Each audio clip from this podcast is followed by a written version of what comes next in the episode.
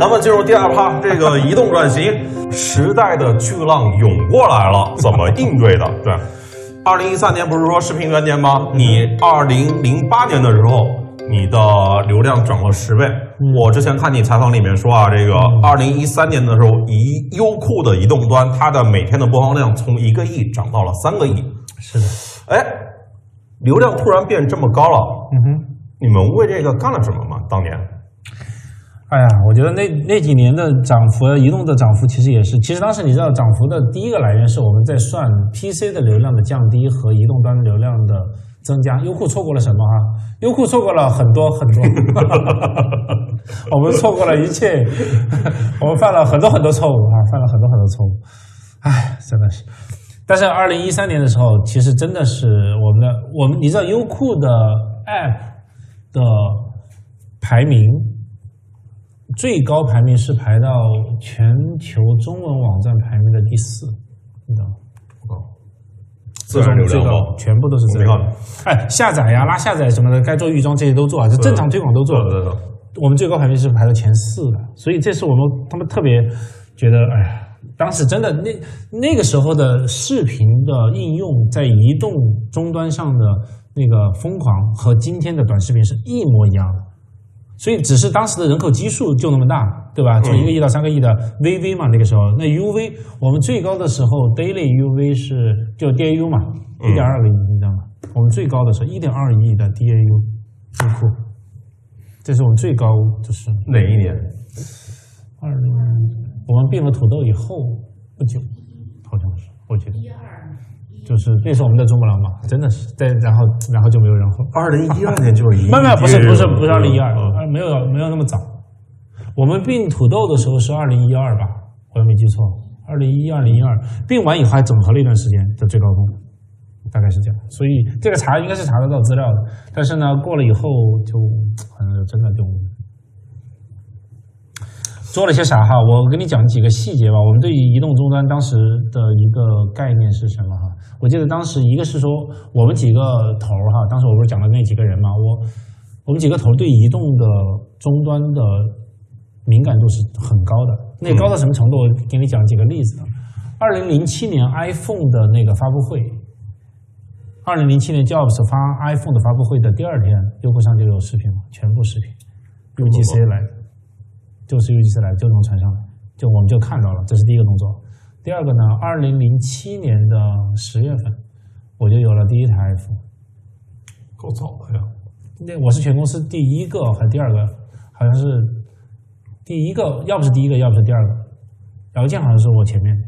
那个时候 iPhone 妈的还不能发短信，你知道，但还破解，还要贴卡等等的一系列。三 GS 啊，iPhone 一哦。二零零七年是 iPhone 一，我是从 iPhone 一开始，我们几个管理层的核心就一直在摸和一直在用。那个时候拿个 iPhone，你知道什么感觉？我靠，拿出去都可以就是飞起来的那种人那种感觉。所以呢，我们其实对 iPhone 的这种存在是一个极其狂热和拥抱。从 iPhone 一开始的每一代我都有，而且都是第一个换的，就第一波换的。iPad 也我也是第一波换的。所以呢，我们当时的管理，微库也是，微库一到美国去出差回来的就肯定是带着新的 iPhone 回来，就大概就是这最差最差就是等到去美国，不然的话就大家就去到处找找了以后开始用。所以呢，我们对移动终端就是对智能手机的敏感度是足够高的。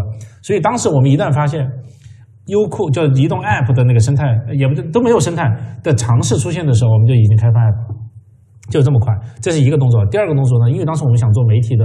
就是报道的融合，多屏融合，对，那多屏合一，当时我们用的，因为我们公司叫合一嘛，所以我们也用了多屏合一。多屏合一之前，我们对 i iPhone 的报道到什么程度？我们是最早开始同步直播 iPhone 的发布会，哎，苹果的每一场发布会的那个那个平台，然后找了各种手段。第一是练我们的直播产品，第二也是我们本身就喜欢。第三个呢，还有一个细节，你知道乔布斯传的那本书的序。当中的一部分是微库写的，微库是看到乔布斯传的那个叫做打印纸的那个版本的时候，他就已经看到了，就是出版社是找他先看，看了以后呢，写写写内容，然后给他们，然后那个稿子有多厚呢？有这么厚，在哪里看的呢？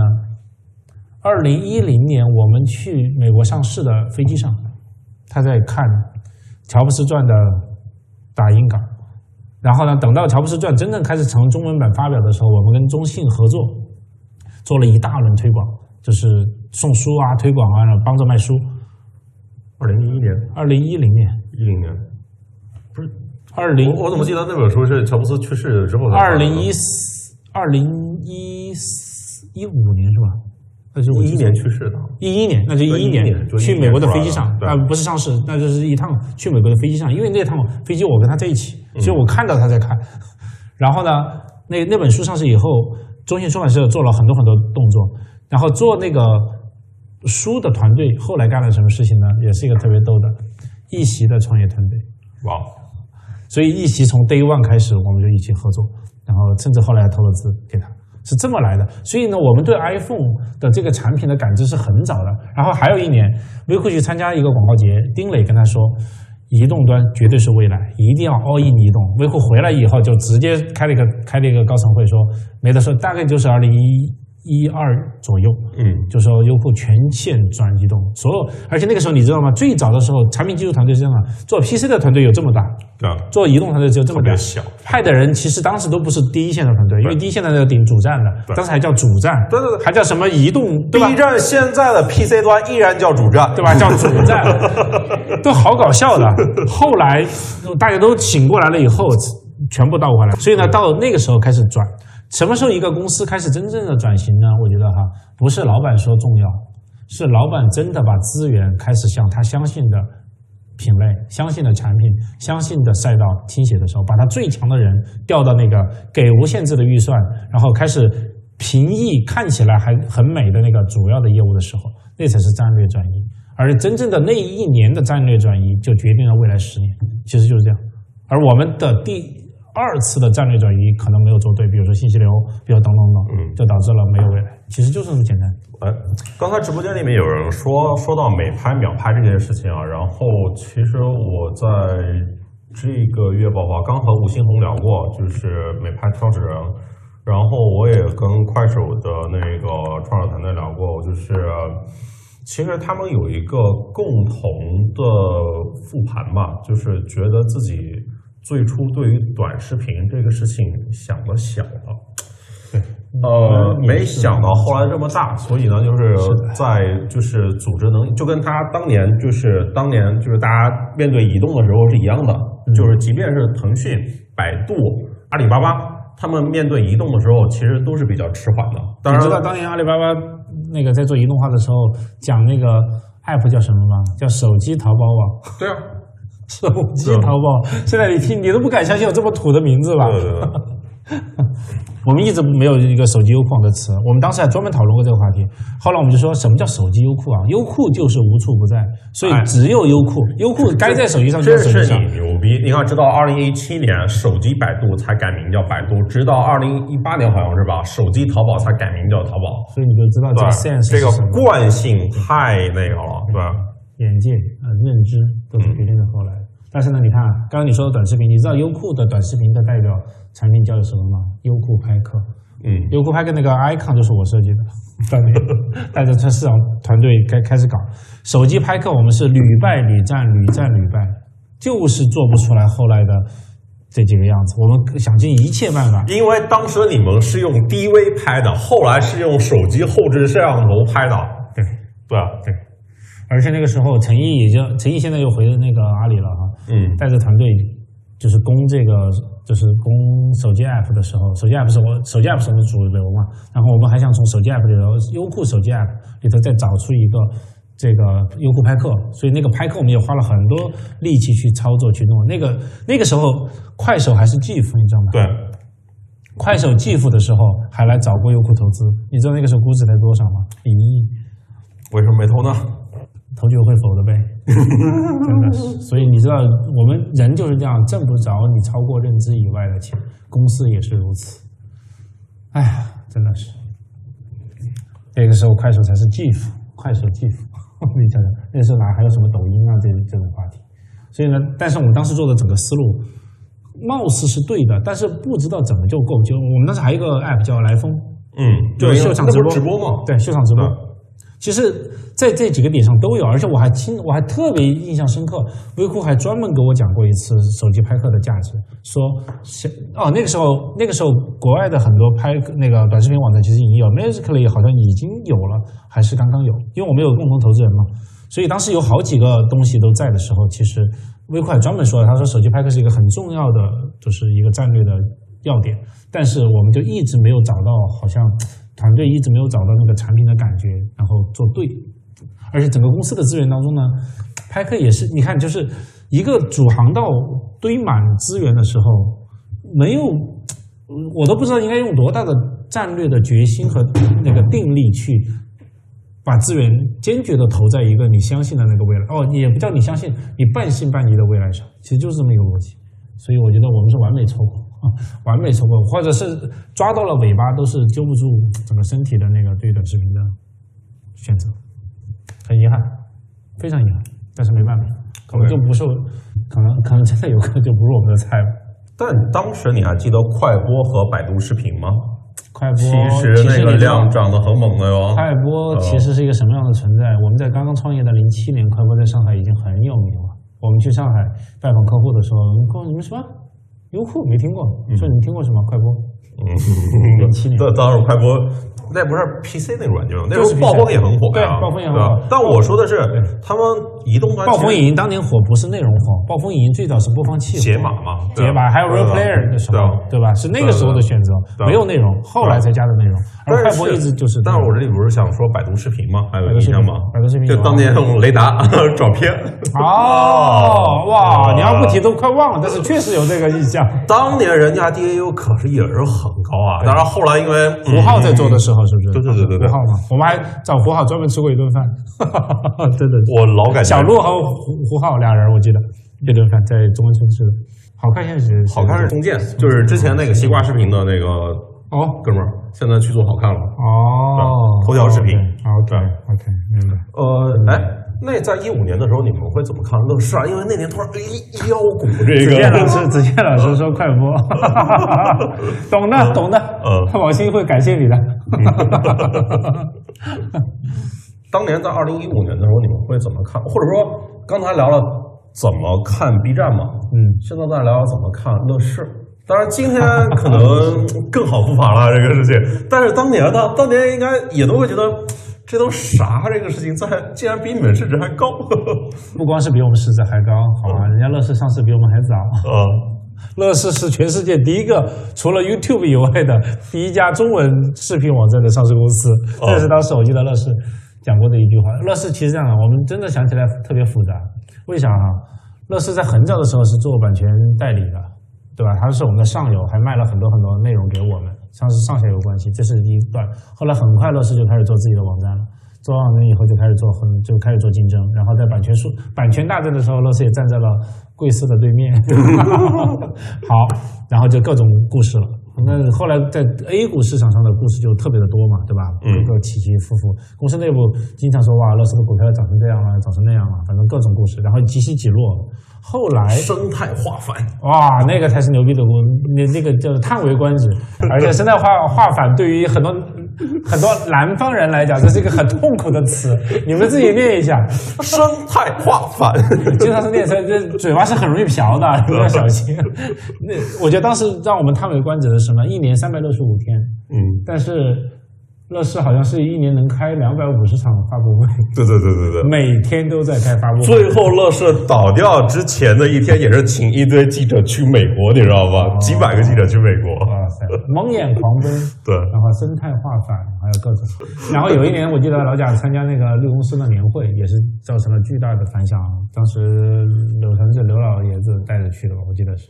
反正我觉得这也是一个很神奇的存在。所以你想，那十年的时间，大家在一个真的高。高速成长的赛道上，各自用各自的价值观、世界观去理解这个业务，然后呢做自己的判断和选择，然后把公司带到一个自己能带到的地方。我觉得其实就是这样。到现在回头你看那几家公司，大家的起起伏伏哈，到现在为止的，比如说你跟你讲的是两超多强，对吧？嗯，这个概念，哎呀，我觉得真的是唏嘘不已。哈 哈唏嘘唏嘘，真的是唏嘘无比。还有芒果卫视，你知道吗？当当时芒果出来之，芒果卫视，呃芒果现在都 TV 叫优爱腾芒了，优爱腾芒啊，对啊哦，优爱腾芒，优爱腾芒哦，你看不不，人家现在就不对，爱优腾是这个排序不对，这 个哎，优优爱腾确实这么说的。为 为什么？哎，我跟你讲，这也是个很有趣的情况，就跟那个呃 BAT 一样，你知道嗯 BAT 是谁谁叫的吗？肯定是最不行的那个人叫的。对，就是 B，就是就是百度。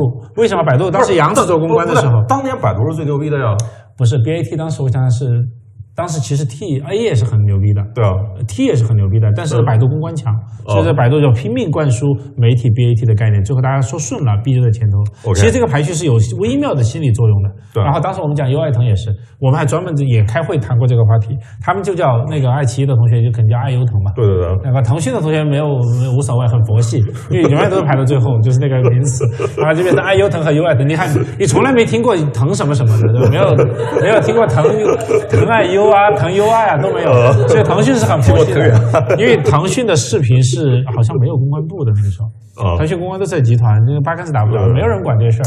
不是人家腾讯视频就是 OMG 的呀，一堆媒体老炮要啥编辑啊，不是不是要啥公关啊。OMG 那个时候还没有出现呢，所以呢，优爱腾和爱优腾是这么来的，是吧然后公益一上台就是爱优腾，优酷一上台 U 爱腾，每次上台前后脚的时候，大家都都在下面笑，就特别多的这种类似的细节，而且大家本身人也熟。大家记得“中华酷联”这个词吗？哇猜一猜是谁提出来的？哦，是吗？这有出处吗？中华酷联就是二零一二年、一三年的手机市场嘛，那肯定是酷派提出来的呀。大家想一想吧，吓我一跳，我以为中华酷联是优酷提出来的。不是中不是是手机，中兴、华为那个。我就是去联想的时候，他们给我讲的中华酷联，对啊是这么来的。然后再想想 TMD，就是头条、美团和滴滴。大家想想 TMT 是谁？TMD 是谁提出来的？二零一六年哦，啊，TMD T T 是 T 是头条啊，M 是美团 T 怎么是头条呢 T 就是头条啊，TMD 就是新生代小巨头嘛我知。道二零呀一六年，我知道对 Thousand Byte 怎么是 T 是头条呢？当时叫头条特头是吧？对啊，特头是吧？对对对对对对嗨对对。当时是头条提出来的，是美因为当头条，因为头条是那个估值最低当时那个滴滴和美团都已经超过百亿美金了，然后当时的头条呢只是五十亿美金那一轮啊，所以呢其实是头条提出的 TMD，当然现在 T 已经远远甩过去了。哎，我今天你知道，我今天 还翻了一下你的视频号，嗯你知道我翻到一条什么？翻到翻到你视频号里里面的一条叫古早视频，嗯，是讲什么呢？哈，二零一五年的新浪的一个年会一个年会，颁奖，杜红老师给的张一鸣老师颁奖。那时候张一鸣老师还是需要那个恭恭敬敬去接这个奖的。老杜呢我们很熟，杜红呢，因为原来我们在搜狐的时候就很熟，到了优酷，我们每年广告节在一起混，然后总是会喝一顿酒。然后呢，杜红老师呢，二零一五年的年会上给张一鸣同学颁了个奖，叫什么最佳什么技术什么什么企业么创业者对对对对对，就是创业者的意思嘛。啊，然后张一鸣同学特别激动的说：“哎呀，杜老师好，那个前辈好，各种好。”然后主持人问他说：“张一鸣同学，听说你现在还做公务舱嗯啊？不，还做那个经济舱经济舱说这是为什么呢？”然后张一鸣说：“如果是哦哦，什么时候你就不做经济舱了呢？”张一鸣说如果公其他公司请我，：“对，如果是花我的钱和公司的钱，我就做；如果有别人愿意花钱，我就做公务舱。”然后里头就提到一个，那个时候估值是多少？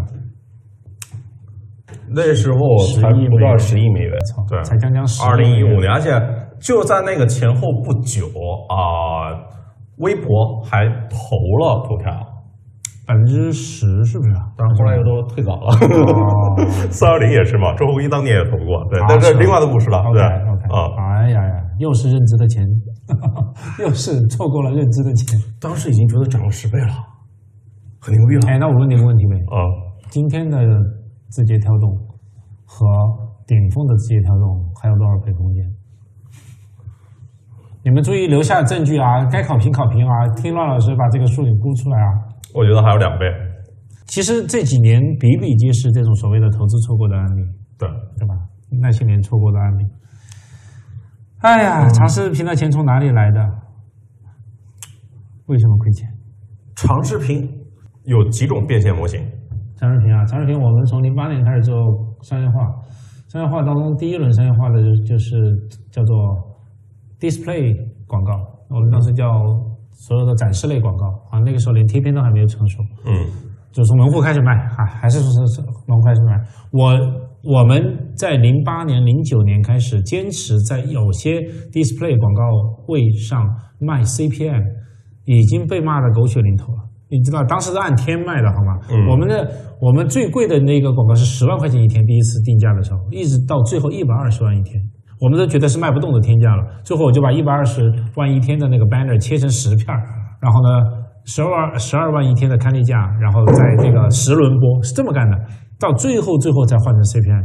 所以其实也经历过漫长的这个叫做广告产品的演进的一个过程。所以呢，广告是这个视频网站在线视频网站的一个主要的收入来源，直到现在。前两天我跟爱奇艺的朋友们在聊天，我们在讨论起他们的那个就是呃收入模式的收入这个比重的时候，呃，广告好像依然能占到一半。然后当然后面的一轮的收入来源就是会员嘛，那会员也是过去从二零一一六一七开始真正开始大家做会员制。然后呢，我知道的是。领先的视频网站像爱奇艺这种，好像广会员的广告、哦、会员收入已经跟广告收入差不多一半一半了。然后大概还有百分之十五到十左右是一些别的收入，衍生品啊、信息流啊等等，大概也就是这么一个局面吧。所以主要的商业模式其实就就这两种。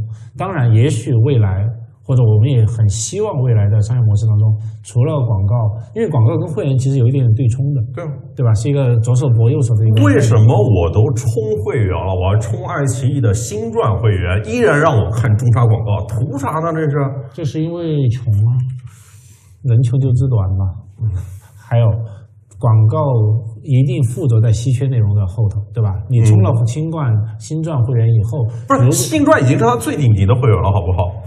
那也许还应该再再开发一个，不是他一直从会员到说白金，然后再到什么，就是就是王者，对吧？你还没有冲到王者吧？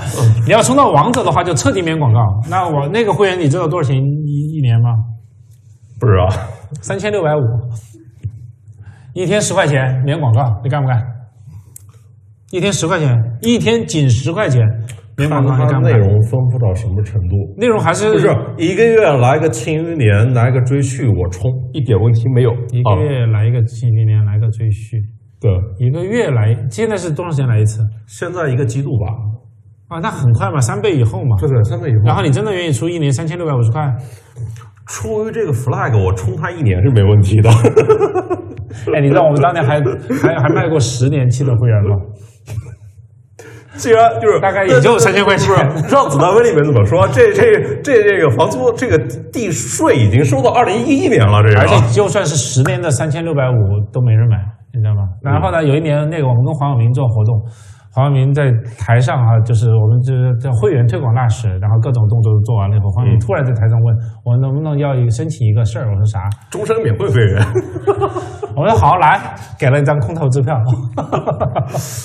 哎呀，特别好玩。你要这黄晓明同学，这个都要一个免会会员，免会费员，你看瞧了吧？苏维普文化，免会费员，嗯，呃，什么什么化反，生态 生化态化反，嗯免免会费员。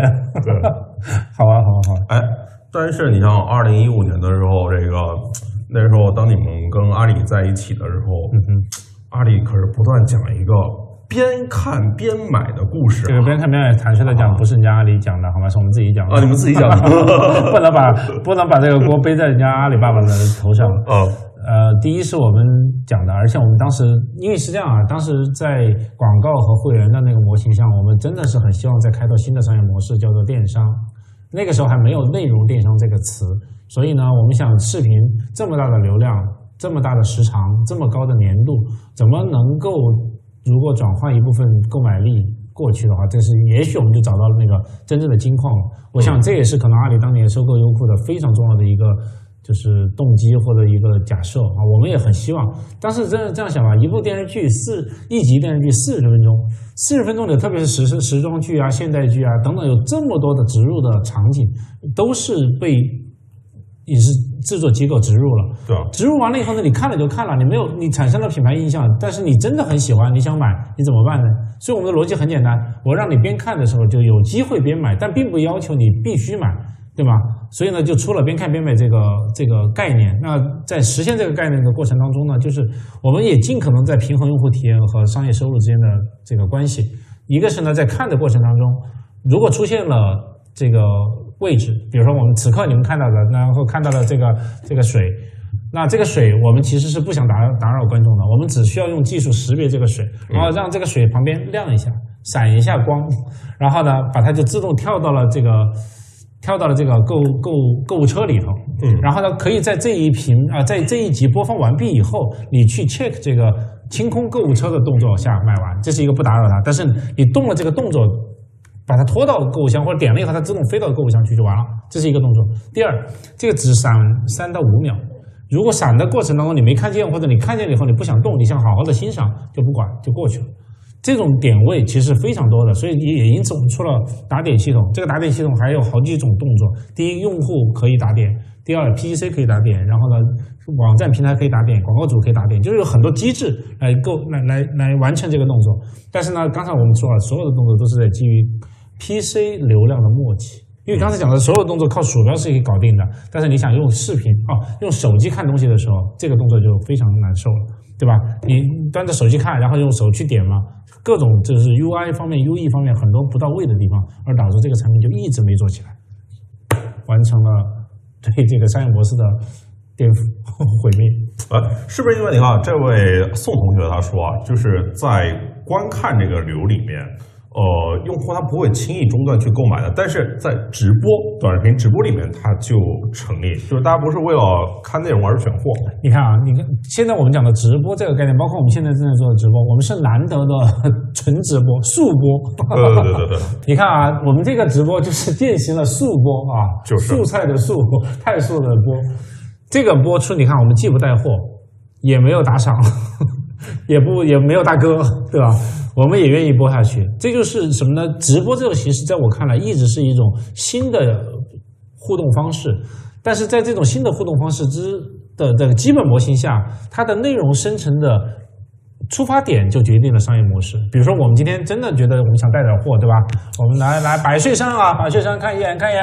其实我也不知道百岁山是干嘛的，高端水品牌，高端水品牌。你比如我们这么说两句，有毛用啊？一毛钱关系都没有，好吧？人家也不会在下面点个。但你要杜子健说就有用，啊，是吧？所以呢，我们这种带货其实并不一定，或者我们并不一定能够驾驭，对吧？我们聊的话题东拉西扯，乱扯，对吧？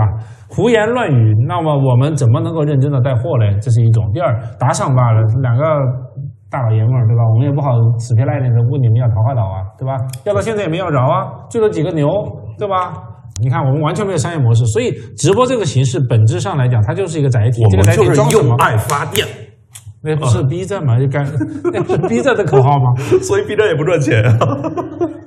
哦，B 站现在人家有一键三连了。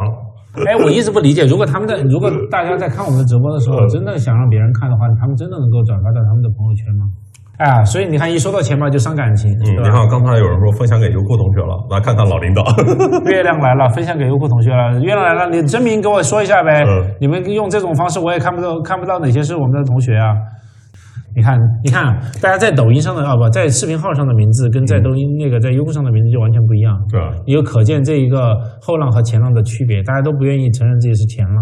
哎，我想问个问题啊，啊你你觉得说你觉得就是长视频网站如果这么活下去，还能活多久啊？你是你是外人无所谓的。我这个。你是外人，我长视频，你又你又跟长视，你代表着短视频这种新兴力量，我谁也不代表，但我但我觉得长视频这个事情，就是我刚才我我开场我问了一个问题，对吧？嗯，为什么长视频平台不赚钱，但是正午阳光、柠檬这些制作方全部都很赚钱？嗯。钱让娱乐业给整走了呢，对吧？就是这些明星都很赚钱，嗯，这个点是为什么呢？就因为你长视频就一播放器啊，就是我今天去打开这个爱优腾，嗯我得花个半小时去挑去选，然后我到底应该看什么东西，然后中间你不断给我打广告骚扰我，我不喜欢呐。然后呢，这个我就我的目的太清晰了，就是我去 UI 腾的时候，嗯就是我就是要去看奇葩说，我就是要看乐队夏天，然后我就是干嘛的，嗯就跟火车站一样，就你人流量大是大，但你没办法开个小冰棒啊。我的诉求太清晰了，我就是要离开这个地方，我就是要去啊、呃这个看这个影视综。嗯，就是你中间给我的任何干扰都没办法，就这就让你的广告价值就很难得以实现，就是因为我的诉求太过清晰。你不像淘宝，它讲的是一个逛的故事，抖音也是让你无脑来刷，对吧？系统帮你来挑选，嗯，对。就首先你这块广告价值，你就会非常的被稀释。然后另外呢，就是创作这一端，你又不那么起来。你如果真的像奈飞那种，OK，就是大家的付费意愿可能也会更强。但今天不是因为竞争问题，因为这个行业历史发展问题，就是大家对于这种创作端的那个供给这一端，也没有谁真的能够形成一个特别规模的，就是优质的供给。就比如说，如果真的就是到那个呃每个月出一部这种爆款剧的时候，呃。我就记得那个一七年还是一八年的，一八年的时候，抖音有一次那个日活市场突然掉了，然后18查年对啊，一八年夏天的时候，查了半天原因，然后最后查出来是《延禧攻略》在热播，大家跑去看《延禧攻略》了，对，哇。就就是你没有出来这种，你你如果你能够每个月来一部《延禧攻略》嘛，对吧？那大家愿意付钱的，我觉得就是 OK 的吧，这种愿意付钱和愿意付多少钱呢？这我不知道，你不能是这样啊！我貌美如花的时候，你把我叫小甜甜；我人老珠黄的时候，或者嗯贱货身体不适的时候，你叫我牛夫人。花入花无百日好，我他妈哪能知道下一步爆品在哪儿呢？对吗？所以呢，就变成什么呢？哦，我赖以为生的广告你不要，你觉得爽不爽？然后呢，你还让我不停的制造优质内容。我制造优质内容呢，你又不愿意 fully 的买单，你又不愿意给我所谓的正常的利润，点就在这边嘛，你就想想那我怎么活嘞？所以就是你看，花了十年烧出几个电视台嘛，然后 这个模式到现在三家不赚钱嘛。所以这是个死结吗？嗯，长视频那就首先大家付费意愿的确没有那么强，对吧？嗯，我觉得就是爱奇艺的会员数量好像还掉了，对，今年。这个掉呢，其实本来理论上讲，当它高速成长的时候呢，我觉得掉一点点也看不出来，对吧？因为新新的量来了。但是短期来讲，现在我们也不知道长视频的渗透率是不是到了一个饱和期。如果真的到了一个饱和期，这是很恐怖的，就意味着就在存量当中抢了，对吧？你抢我的，我抢你的。但是其实也就一加一才一个多亿啊。抖音是一个一 daily 的 D D A 6.5是了六点五个亿啊同志们。所以你知道六比一的这个比例关系的话，啊，当然会员一个亿的会员不代表 DAU 是一亿啊，也许 D D 我不知道他们觉得，哎，现在这个长视频网站 DAU 大概能够到到多少？加起来应该也不到抖音吧？呃，加起来应该不到，但是一个能到两亿吗？有吗？我这个我坦率地讲，我真的没概念。我也不知道，我也不知道。daily 如果 DAU 现在嗯过亿，肯定我们当年是一点二亿的高峰啊，这是多少年前啊？如果过一亿，我就坦率讲，我觉得是不够的，两三亿可能 make sense 啊。但是呢，如果人家是六亿，两三亿当中呢有一亿会员，还得看一亿会员的 DAU 是多少，对对吧？一亿会员不代表你有一亿的 DAU 嘛。所以呢，我觉得呃另外还有一点，客观上来讲啊，如果我觉得真的走 Netflix 的那条路的话呢，第一，广告收入还要降，这是没办法客观上要降啊。第二个来讲呢，就是会员会员价格要增加，因为这三家网站都在同一个十来亿人口的中国市场去 PK，其实很辛苦的，而且还有一个所谓的竞争关系。那只有第一，可能 player 还得再少一下，对这是一个动作，对吧？当然，也许大家就是抱着这种搞死一个，就是胜者为王啊，剩下的胜。如果三现在就是优爱腾变成一家，那那好像就被人说垄断了。哦，对哦，嗯哦，所以之前的那个故事没发生，可能是有冥冥之中是有有是有帮助的，是吧？嗯如果三家还在三足鼎立的在版权市场上撕逼，还不能形成行业的某种平衡关系，就是还是倒挂。倒挂的这种情况之下，用户增长有不利的时候，这个局面可能还是要持续。哎，你看优酷今年《山河令》特别火嘛，嗯哼，就是炒 CP 嘛，就是类似于陈天令那种。还有人在抱怨为什么山河令火？对你老啦，同志。哦，我的点是在这边，就像那个你像视频网站就有点像那个巴沙杂志，对吧？嗯，就是到最后赚钱的全都是靠这些选秀选手、小鲜肉这些偶像那种特刊、数字特刊，嗯觉得这玩意儿挣钱。你正儿八经卖杂志，它不赚钱。杂志的生态又是另外一个悲这个惨的我我是解释说，现在《上合力》这种特别火，大家特别愿意付费，你销赚出来，我愿意付钱。嗯，但是呢，那个钱又不是付给了平台，对。然后有确实也覆盖了平台，然后大家都去倒牛奶，对。倒完牛奶又被罚，你 说这是什么事儿啊？这个今天这两天又出了一个政策，对吧？嗯呃严格限制这个选秀节目当中的一些动作，饭圈严格，啊网信办发饭圈嘛。的，这次好像是要来真格的了，严严控饭圈清朗文化，就是网络什么清朗空间。嗯，但是总体来讲哈，如果认真的说，我还是坚信一个概念哈，就是我觉得短视频呢，前段时间，哎，你知道上个星期、上上个星期在那个成都视听大会上发生的故事吧？啊，对吧猪食是吗？那个对猪食 不是你看啊猪食说不是我我我我没事，我是圈外人，啊，你圈外人那个，我就想到那个一开始的时候是那个呃，优酷、爱奇艺出来说。B 站你不能再那个再盗我们版权了，然后腾讯大哥出来说，就是 你优酷也是盗版起家的，这哎这大哥发言好哎好好奇怪啊！这个这事情四四区有意义吗明显这三家当时应该抱团的嘛，去喷抖音，然后去喷 B 站，对吧？明显要把 B 站压下去嘛。从竞争这个态势上来看，但结果反过来又给优酷捅了一刀。我突然想起所以所以我像像有些那个像有些喜剧片一样，对吧？嗯本来是我们俩是一伙的，我想打他，棍子一抡，你先倒了。但我觉得其实大家叫穷作乐哈，我觉得叫做嗯穷开心啊。我觉得这个这个局面叫穷开心。其实整个行业大家都明都明白这个命脉在哪里。第一，广告收入如果从现有商业模式来讲越来越不 work，大家也就是勉强跟着走啊。广告主业在变，其实我有很多广告主的朋友，大家都在讲所谓的投贴片广告的硬广，已经大家都就没什么兴趣了，都在做所谓的内容营销，就是把广告、把市场营销揉进内容当中，做得更为自然，这是大家的方向。特别是网中啊，网中越来越是这个样子。但另外一方面来讲呢，真正你只有提供足够好的、优质的系列化的内容，然后呢，把 IP 的开发成本和维护成本做到足够合理。要要不就是火火了以后就没了，好容易火一步，对吧？一把收割就完了。就是我们的内容的构成，内容制作的构成还是要有体系，要有规划，尽量的哈。然后呢，嗯商业商业的回收是要一层一层回收下来，也一鱼多吃，这个逻辑还是对的。好了，我已经人家已经证明了这一点。啊，所以呢，剧也好，系列内容也好，都应该是有一个类型化的开发的一个机制，但同时呢，会员费我觉得一定要涨。客观上，我是坚决支持涨会员费的。大家玩抖音也罢，玩就是所有的打赏的这个商业模式当中，一年你花个三百六十五块钱，一点儿都不过分吧？一年三百六十五啊，一天一块钱，呃我我是有一天就是写稿实在写不动了，然后就是特别痛苦，就是因为，呃，嗯就是我写一篇，譬如说万字稿，可能要花至少一两个星期才能够把它写得出来。嗯哼，我就突然想了一想，其他各家媒体平台，我突然想一想，他们的会员好便宜啊！我突然这样想，然后我就把那像《经济学人》，然后 Information，然后包括像虎嗅那些会员，我嗯全部买了一遍全部买了一遍这个，觉得好不容易啊我就觉得他们都做内容的人好不容易啊，这个事情，我就觉得啊，好便宜啊，这个。好心酸啊对！我就做内容为什么会有这种感觉？我其实经常是这样，你知道我的会员都不是一次买个十年、买个三年、买个五年就会视频会员，嗯有的时候我都会想，哎，我为什么要买？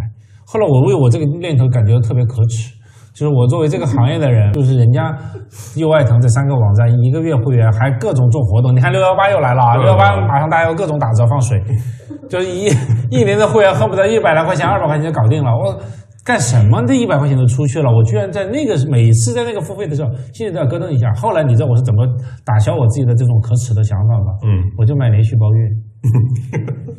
每个月扣更贵啊！我我知道，但是这是网站最喜欢的，因为我们当年做的时候，我也最喜欢连续包月的会员。为什么？一个月扣看起来一个月扣个十、二十、三十也没有那么多，但是它 book revenue 好 book，所以呢，这是一个非常友好的。你其实就是赌的它不会取消啊。其实大部分连选择连续包月不是包半年、一年的，他其实如果一旦意识到他是想取消的，他选，因为连续包月第一个月那个价格都会设的比较低嘛。对啊，你怎么知道我的动机主要是这个？是，但是你取消起来，但取消困难这是小 case 啊，就叫叫小小聪我觉得这和充电宝一样，那个到最后很多人有多少人把那个充电共享充电宝带回家的？这么说起来，我以为只有我一个呢。你们都这么干过啊？哎，为什么呢？有谁为充电宝花超过三十块钱的单次？我经常有啊，比如晚上没电了，然后也也没带充电线，直接拿回来了呗。到到酒店，而且现在酒店最可恨的是都不提供 充电的设备，说我们我们大堂楼下有充那个共享充电宝，你一拿回来就是一天，呃一晚上吧，至少对吧？第二天早上再去换一个，哇，那就三十块钱。买断九十九，何必呢？对吧？直接留着了。哦，我还都还回去了呢。那你得囤多少个呢？这样的话，买一个，然后之后就再不用了，因为哎，其实家里头小米的那个充电宝有啊，但是你并不。太多人买了这个，就是别人商业模式一种。哎，那能不能这样呢？连续包月，比如说十个月或者九个月，然后我就送你仨月，谁知道呢？哎，所以这个商业模式还是可以再想的。嗯，反正总而言之吧，我觉得会员的这个哦，当然还有一点，因为我也是那个 Netflix 的会员哈，我觉得有一个确确实实有个刚需就是。你什么时候会员费不会被取消呢？就会员这个这个钱啊，你就永远保持在一个月之内，在取消之前至少有一个东西对打动他，对任何东西，只要一个，哪怕纪录片，任何东西，你只要让他有一个留下来的理由，他就不动手。啊，我还想问你一个问题啊，就为什么现在都是这些 CP 剧，都是给小姑娘们看的东西啊？就我作为一个男性，然后这个电视台里面放的那么多爱做家务的男人，我这个话题确确实实我们想跟大家探讨的一个话题，就是现在网站的内容册的制作，毫无疑问是女性向多。对啊。对吧？女性多的原因是因为观众侧多。我们看看有多少啊？就是那个对于长视频网站来说呢，也是说男人和狗是一个级别的内容，就是前面是女性，然后后面可能是小孩这种。啊，女性性向是第一选择，第二是小孩像，然后第三是男人和狗。长视频就不愿意关注我们这些男性用户吗？其实我觉得，但我觉得优酷那几年出那个军事联盟这种，还是典型的往男性向那个感觉。其实你知道，我们当年是很苦恼，我们怎么能够把那个男女性别比例掰成女性多？呃，我们当时很长时间很苦恼这件事情，因为其实，在互联网的网站里头，大量长很长时间，其实男女生比例当中，男性比例是高的，七三开始到六四。然后到什么五五四五，到真的五五一四九，甚至到最后四九五一倒过来，跟整个纯互联网人口差不多的时候，是你这个网站真正渗透率到足够高的时候，就是你真正变成主流网站了，你的用户人群画像的比例才会跟这个互联网的就是 C N I C 的比例差不多。然后倒回来呢，简直就是因为会员制、饭圈，然后各种就是二次元，各种就是年轻化的倾向当中的女性用户。哎，但是我想问一下，九零后的同学们，九五后同学们，甚至零零后，九五后、零零后的同学们，这个是不是在花钱买会员的时候，是不是也还是女孩多呀？我有时候老有个错觉，就是好像那个爱奇艺选那个呃小男孩比较好，因为他受众是女性，然后腾讯视频就选小女孩比较好，然后因为出了一堆那些什么造天地那些都是男性向的剧，是吗？跟这有关系吗？我想想，还是一个错觉。其实我记得当年在做选题的时候，其实。确确实实有一段时间是觉得好像要多多倾向女性向的，就是内容。嗯，而且刚才你说女性向的不是男生看啊，女性向的也是女生看啊。对，大女主剧啊，或者女性对对对对对不，其实这样的电视剧的这个市场本来就是女性市场。在原来电视台的那个年代的时候，也是女性观众看电视剧，男性观众也许看，但是比例少。所以如果有电视剧呢，当时我们就刚才你说的铁血的呀，或者燃的呀，有些可能男性相对多。但总体来讲，啊，对，就是还就电视剧这个产品本身可能就是女性向。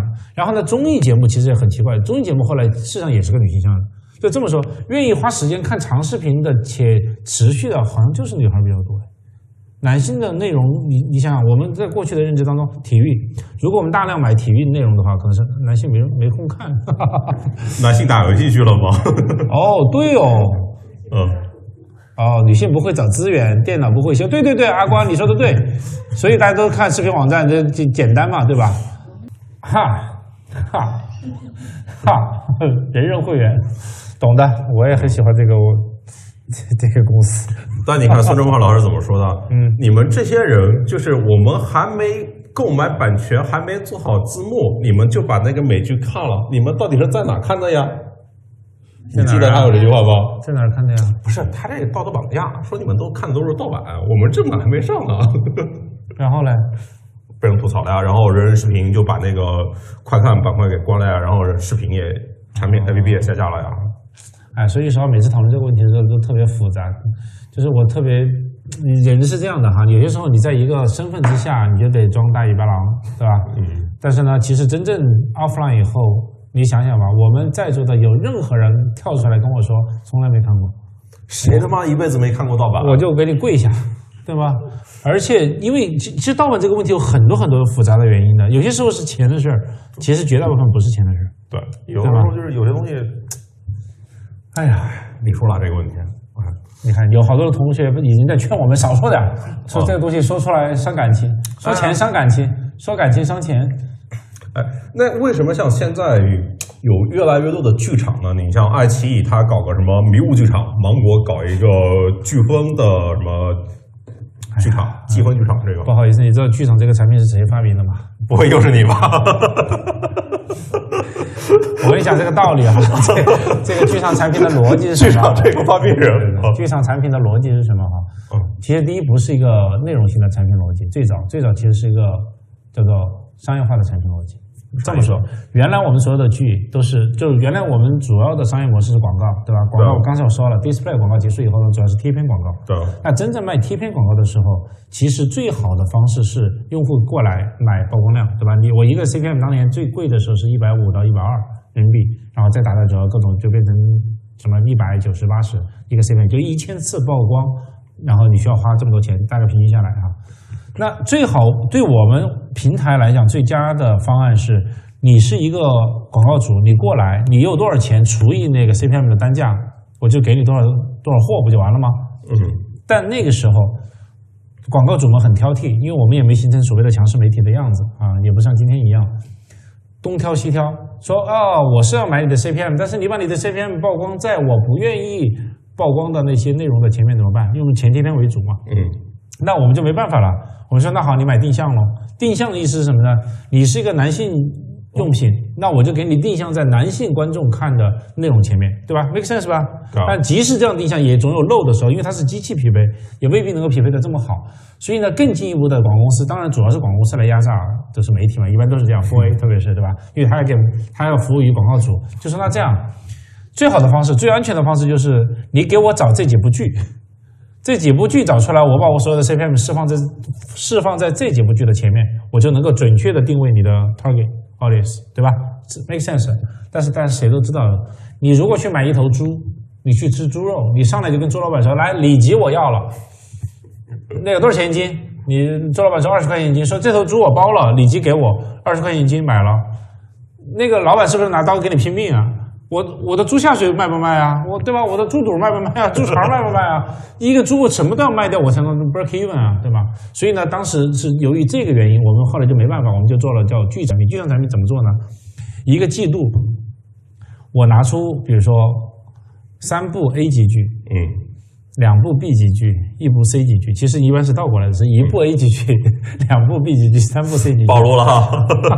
打一个包，因为这个 A、B、C 是我们预测的，因为我们并不一定能够完全控制排期，所以呢，下个季度真正上来的片子到什么时候播，中间其实是有些 gap 的，我们只能用一个 A 级剧的级别，而不是某个具体的剧来定位这个产品，然后包成打成一个包，这个包呢，我们会估一个总体的 CPM 曝光量，然后再把这个曝光量按照一个比例和价格卖给用户。卖给客户，那么客户就说好，我买你的这个包，那这个包总得有一个名字啊，就叫什么什么剧场，我们叫青春剧场，叫什么什么剧场，而青春剧场。什么传统剧、那经典剧场还是什么剧场？我们每一个剧场的产品就是抽象出了这些内容出来的某种就是人群定位。营销卖广告，是的，是的，所以呢是这么包出来的一个剧场产品。但是后来发现这个剧场产品这么包的好处确实很很好，因为它确确实实能够把一类剧集中，要么是把内容聚合，嗯，要么就把用户聚合。你内容聚合人群不也聚合了吗？对的，但是有些时候人群聚合不代表内容聚合，对吧？对，但其实广告主买的是人，不是买的剧。对你仔细想，对吧？广告主是我要 target audience，所以在这个中间还是有些 gap 的。这个产品我们大概是从一一一一年、一二年就开始在跑，所以才跑出了各种剧场。而迷雾剧场啊等等各种剧场，其实后来变成一个内容的概念的意思是，因为后来大量的在网站出现了平台出现了向上游定制内容的一个过程，所以它定制内容，比如说当时伍佰跟我谈一个话题，就是他做那个迷雾剧场，迷雾剧场就变成什么呢？因为我想做这个悬疑探案，然后呢，我要在一年半的周期之内要发足够多的资源出去，保证这种类型片的这个量。那么这些量上来以后呢，我把它包装成迷雾剧场。这样的话，你注意到，如果我说《白夜追凶》系列，这是不是更精准？对啊，但是《白夜追凶》系列的二三，没错，嗯产能不足啊是。而迷雾剧场，我把隐秘的角落、呃白夜追凶把什么打到一起，我这个包的 package 的价值就大。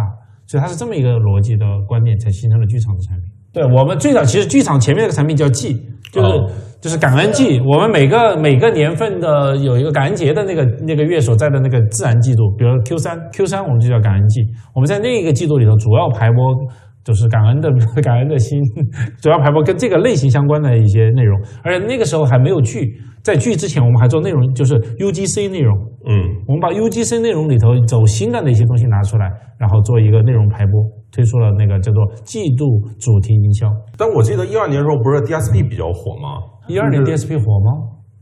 还好哎，呃，就是精准定向广告，是对，为什么就是一直没发展起来呢？精准定向广告。你看，刚才我们讲到了，其实定向定向的这种这种产品，就跟包包括刚才推荐的一个机制哈，嗯，其实是叫做体量越小越容易推荐精准，同意吧？对，那长视频的定向是一个比较难的，而且你想想，打长视频定向，比如说我们说一个一部电影适合谁看，其实这是个非常宽泛的一个概念。一部电影九十分钟，或者一部剧一集剧四十分钟，然后乘以三十集，这一集剧、一部剧和一电影，它的颗粒度是很大的。你要说怎么一个这么一个包去定向一类人，其实那个准度是远远远远低于现在短视频和中视频。那么这样的概率，这个效就是这个匹配度比较差，就叫做覆盖度也好，匹配度比较差的是的的另外一面就是效率很差，效率很差就意味着有些广告就是打不准。对，你看广告主充其量全国一年的广告主加起来几千家到头了吧，投得起广告的广告主啊，品牌广告主啊，效果广告主就是另外一回事。那这种的匹配度如果不能把颗粒度切碎和切细，其实整个撮合的机制效果都是不够好的。那这不够好就意味着点击率低，对吧？打开率、阅读率、点击率低，低就造成很大的浪费。所以呢，这么高的流量，我没有按办法切片去卖的时候，我一部四十分钟的电视剧，我前面能够推一分钟的贴片广告到极致了。我们当时是一分钟是天条不能上的，就四条三十秒，对啊不四条十五秒或者两条三十秒就是一分钟了。但是现在当然很很过分啊，最多有五分钟的前天广告，这也是疯了的呃 那个概念。然后中间加中差，而中差我们最低的中差标准是十八分钟一个中差，但都是有讲究的，而每一个中差不能超过一分钟，也就是两个三十秒左右。就这个广告的 v a r 呃，就是叫做广告的库存量和偏比的库存量之间是有非常精准的匹配的。而即使如此，我也没有办法把很多中差合理的抽出来匹配住足够好的那个广告主。这就导致了整个视频网站的贴片广告这种商业模式得到认可之后，因为效率不够高，而导致广告库存也不高，消化广告客户的能力也不强，然后全线亏损。就是那你怎么看今天像抖音、西瓜这种新一流的广告呢？就是他把呃广告以内容的形式出现给你，而且你必须要看。你知道广告作为内容出现，最早也是我们发明的。呃，那个时候我们有一种广告形式叫做种子视频，这个词也是我我发明的。种子视频是一个什么概念呢？哈，种子视频是一个原来我们叫病毒广告，你知道叫 viral video，这是最早的一个这个这个所谓的广告的概念。viral video 呢，其实叫病毒视频。那病毒视频就是一个所谓的广告性质的视频，但是它做的很像内容。我们就把它放到内容区当中的内容。哎，我刚才不是跟你讲抽屉嘛？嗯我抽屉当中有一些抽屉的最后一条就是放 viral video 的。这个 viral video 其实就是现在的叫做内容型的广告，只是我的逻辑形式没有刚才你讲到的每五个，我其实每四个当中有一个，但是因为我不是滑动的，所以我是千人一面的。你得让我去选嘛，没错而且选谁要主动看广告呢？这就是刚才我说百分之五啊到十的点击率是这么来的，不是主动，他做的好的广告真的就很像内容，所以我的那个抽屉当中的点击率是能够到百分之一到五到十最高，所以呢，其实那个地方的广告是 work 的。但是我的容量不够，嗯你知道，这就是当年最大的痛苦。